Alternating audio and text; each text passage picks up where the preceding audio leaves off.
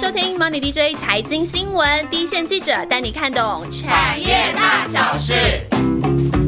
最近有一部 YT 的动画爆红，不知道大家有没有追哦？山道猴子的一生。那男主角呢，很想买一台二手重机耍帅，那他自己月收三十七 K，又有学贷卡费要缴，又怕银行的贷款没过。那这个重机业者他就立刻说：“先生没关系，我们都有配合的融资，要做无卡分期也可以。”最后呢，直接就是一个零元交车的专案买车。那想当然啦，提供这么优惠的条件，利息应该也是不低。那这样的业态呢，到底是在玩什么游戏？其实，在台股也可以找到类似的概念股。那这种扮演介于银行跟中小企业或实业家，或是个人资金缺口这种桥梁的角色，就是我们今天要介绍的这个族群——租赁业。先欢迎我们主跑的同事玉佳。Hello，大家好，我是玉佳。其实呢，为什么在这个时间点要来谈租赁产业？这个产业可以说是在呃这个大环境升息之下的受害股。但现在看起来呢，整个大环境升息循环已经到了尾声，那现在应该就是一个很不错的观察点。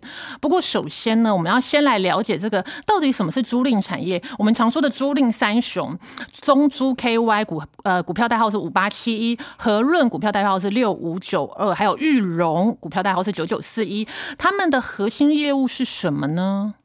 好的，其实融资租赁业的核心业务啊，大概就可以分成这几块，就是一般的汽车融资、营业设备的租赁，然后中小企业融资。但近年来，大概大家大概也可以听到不少业者也开始往消费者融资，也就是大家可能常听到那个 BNPL，那是 Buy 什 Now 么 Buy Now Pay Later，就是嗯你可以先买再后付钱。对这些领域上陆续的发展。嗯，那汽车融资很好理解嘛，其实就是车贷，就是我们买车之后马上就马上就会有人来问你说要贷多少钱呢、就是汽车融资。对那中小企业融资大家也很直观，就是放款给啊、信用记录可能没有很完整，嗯然后银行不太愿意放款的对象。嗯对至于营业设备的租赁，这边就举一个小例子好了。请大家可以回稍微回想一下啦，就是如果自己在路边的早餐店吃早餐的时候，遇到来送货的那个小卡车，嗯，货卡。货小货卡，对对。那个白色的那种 白色车厢的那个小头小货卡，家小对头家最爱。对。对，它屁股后面呢，可能就印着比如说格上租车那种蓝色的喷漆，对。或者是和运租车喷漆字样。那这其实就意味着说，这台货车其实并不是跑货的这家企业社它所拥有的资产，对。而是跟租赁业者租来的。嗯。那这么一来呢，企业社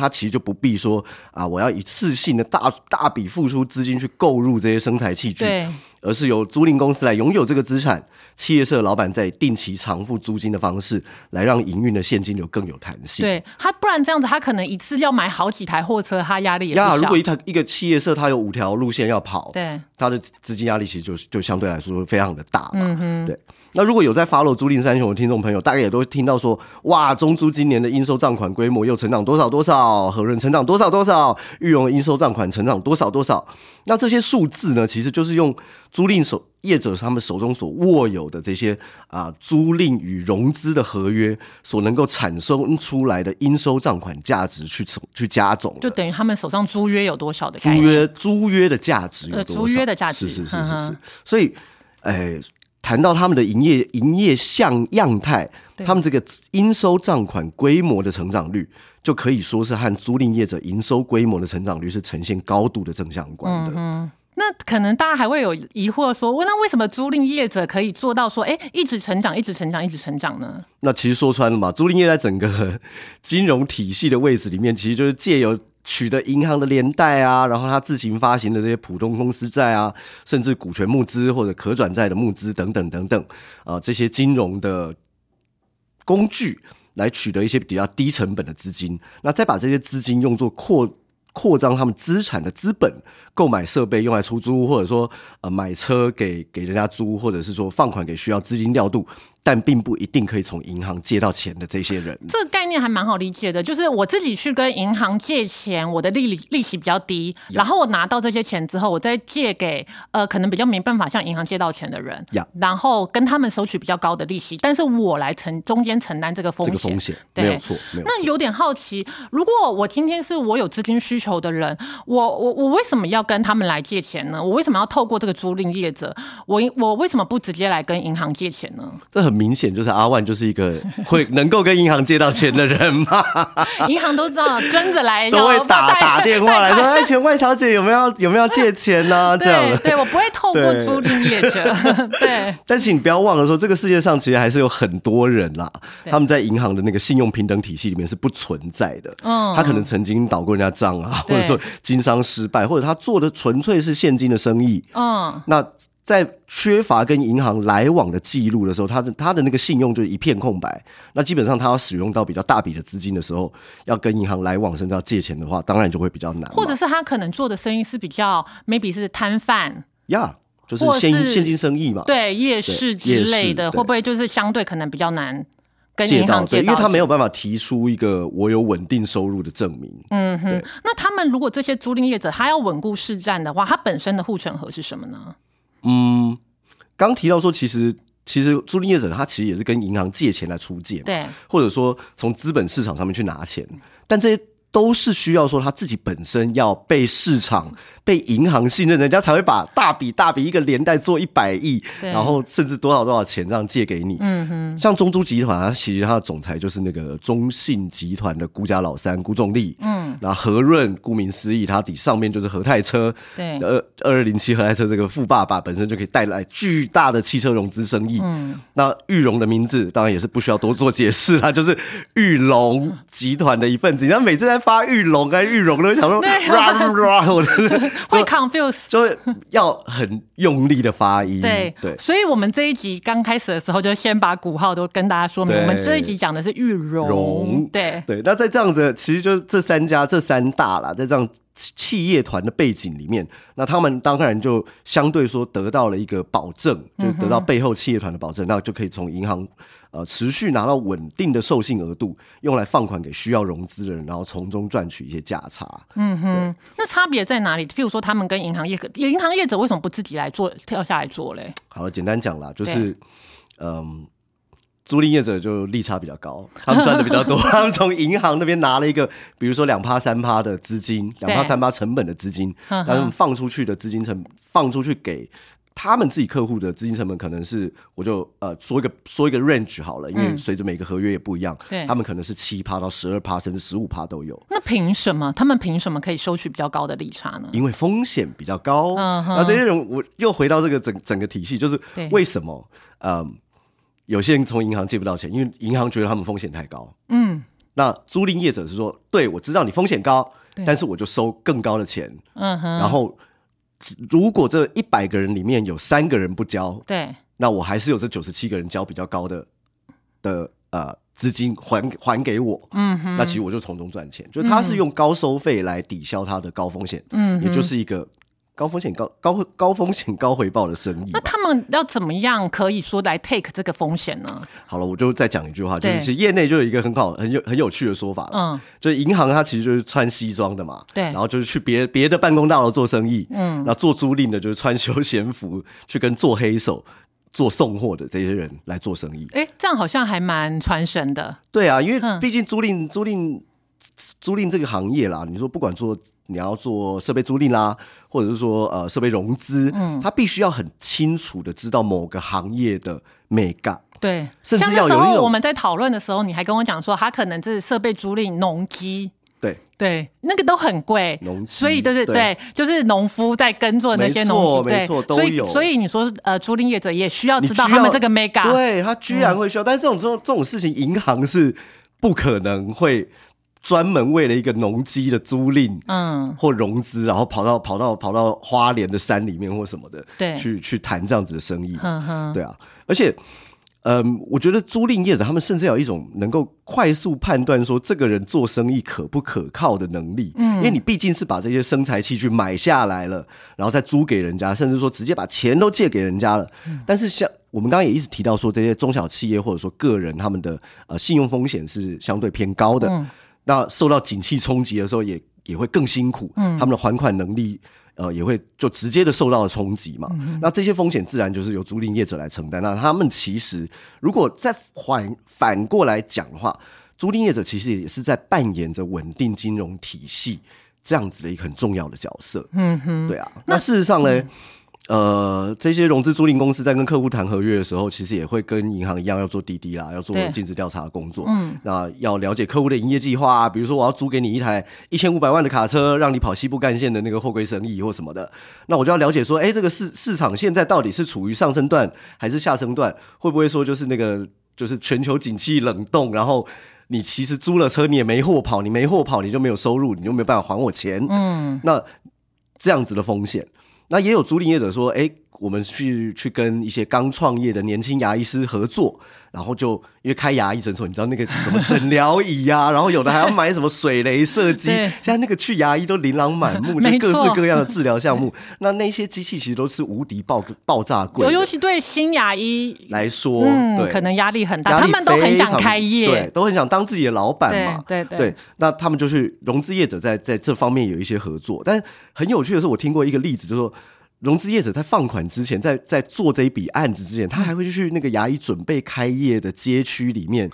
去看有几家牙医诊所，哦对，所以他们也然后那些诊所嗯有提供的服务项目，会不会跟你接下来想要做的服务项目是有重叠的？嗯就那是一个蓝海还是红海？他们会必他们会去帮你判断，嗯，或所以他们会教你判功课他，们也做非常多的功课，所以才能够才能赚到你的比较多的钱。他们也怕你做不起来，对啊，所以反而在这个克制化的合约嗯。方上面，他们是做的或可能做的比银行更仔细、更精密的。嗯哼。对，那如果说呃，他们可以做到比较更接地气的这样的服务的话，嗯。那他他也就是说，他们可能要对这个庶民市场的这些 know how 要比银行会要了解的更透彻，这可能就是他们的护城河。没没错。呵，呵就是总而言之啦，其实银行利率当然就是比较低，对。然后融资租赁的比较高的利差，那其实说穿了就是他们用来吸吸纳这个高风险，当做一个一个缓冲区的一个弹性所在。嗯哼，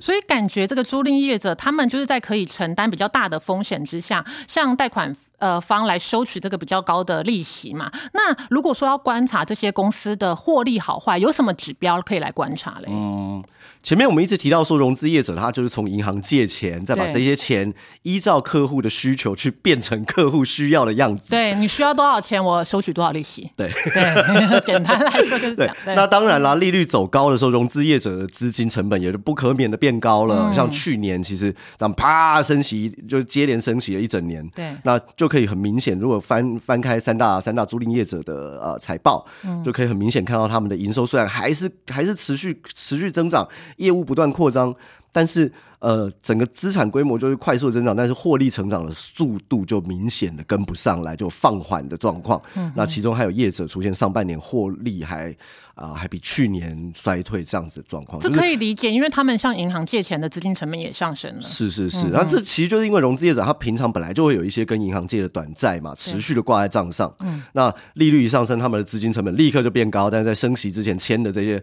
租赁跟融资合约，你不可能说哦，我跟你签个一年约，然后约定好是就是七点五趴的的利息。嗯，但是结果那个银行利利率一上来，我就跟你说不好意思，我跟你改签合约。对这个这个其实你会被被人家追杀，对这样也太没道义了。很没道义就是原本 promise 的利率，我还是 promise，就是会到合约终止为止。对，那他自己资金年约的成本的提升，他就会先吸收这样子。对对对，对，所以就是变成他上半年的获利有一些压力，这样有一。些压力。对，那除了这个资金成本呢，还有什么获利指标我们可以来观嗯，察？另外一个当然我们就是也提到，一直提到说，就是有些人还不出钱，还不出钱，还不出钱。对那这个东西在在呃租赁业者的报表上面是以延滞率。对，常常看到你的新闻写到延延滞滞率三个字。（delinquency ratio） 对 delinquency ratio。那这也是我们刚刚提到说，诶，中小企业客户啊，他如果遇到经济景气不太好，他没有货物可揽，他没有东西可以卖，或小型的营造企业社嗯这样子的公司，他就没有工程可以做嘛。那当然，他就可能会出现说啊，两手一摊，拍谁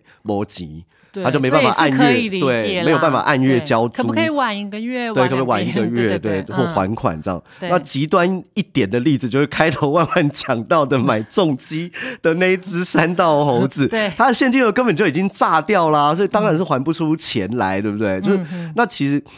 呃，所谓延滞率，它其实就用来衡量说，哎，现在我。我这一家租赁公司的手上有多少客户的款项，有多少百分比是无法在约定期间内偿还的？这样子的一个指标。嗯，对。那如果说客户真的还不出钱的话，怎么办嘞？啊，好问题，其实 各方各面的做法都有。那当然就是，呃，进这个知道有一个 term 叫进入催收程序，啊催对收对催收程序。那其实呃，就曾经有一家租赁业者，他就跟我说，他们跟某个中小企业做生意，记得应该是做塑胶生产，好像是塑胶射出还是什么的，反正就是塑胶生意啦。对那结果就那个有一天客户就说不好意思啊，这个月没办法准时付账了，这样子。这时候他们警铃大他响，们就警铃大响，对，但是但是我我想之前应该也有迹可循，因为毕竟呃，比如说塑胶产业的景气在下行，因为他们是也必须要当产业的专家嘛，对对所以他们也会也会察觉到那。很好笑，就没办法准时付账了。那进入催收程序就会发生什么事呢？嗯就他就说也没办法啊，我们就是每我们就公司就派人啊，每几每每几天啊，每个月啊，我们要去拜访他啊。其实我们要看的是说他有没有把设备偷偷的卖掉，然后卷了我们的设备逃跑这样。嗯，就避免自己的账会变成呆账。他们也有很多 mega 来做对这个催收，的那这个这个这个就避免客户逃跑嘛，就恶意倒闭逃跑这样的例子。所以说，如果能够确保说，哎，客户你的设备还在，那你也有心要继续从事这个生意，嗯，那我们都有很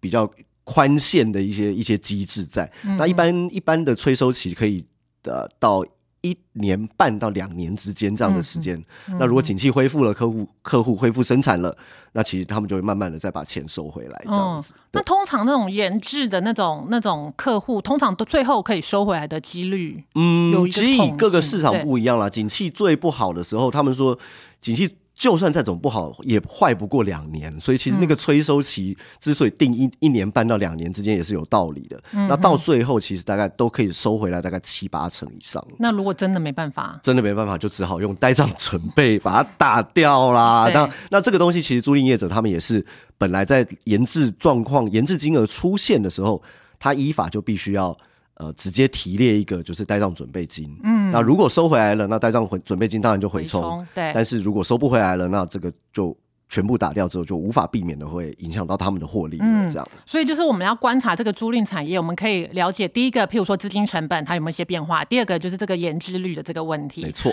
那除了呢，他们一直在稳稳在做这种各类的融资方案，租赁业者还有没有什么新服务来扩大他们的营业规模嘞？呃，像我们在这一集最一开始也是有跟大家提到说 BNPL Buy Now Pay Later 这样子的生意嘛。对那其实也提到说，租赁业者手上授信额度就是管管管管管，他们还说就我们现在动用动用动用比率，嗯、好像还不到七成吧，这样、哦就是他们授授信额度可以。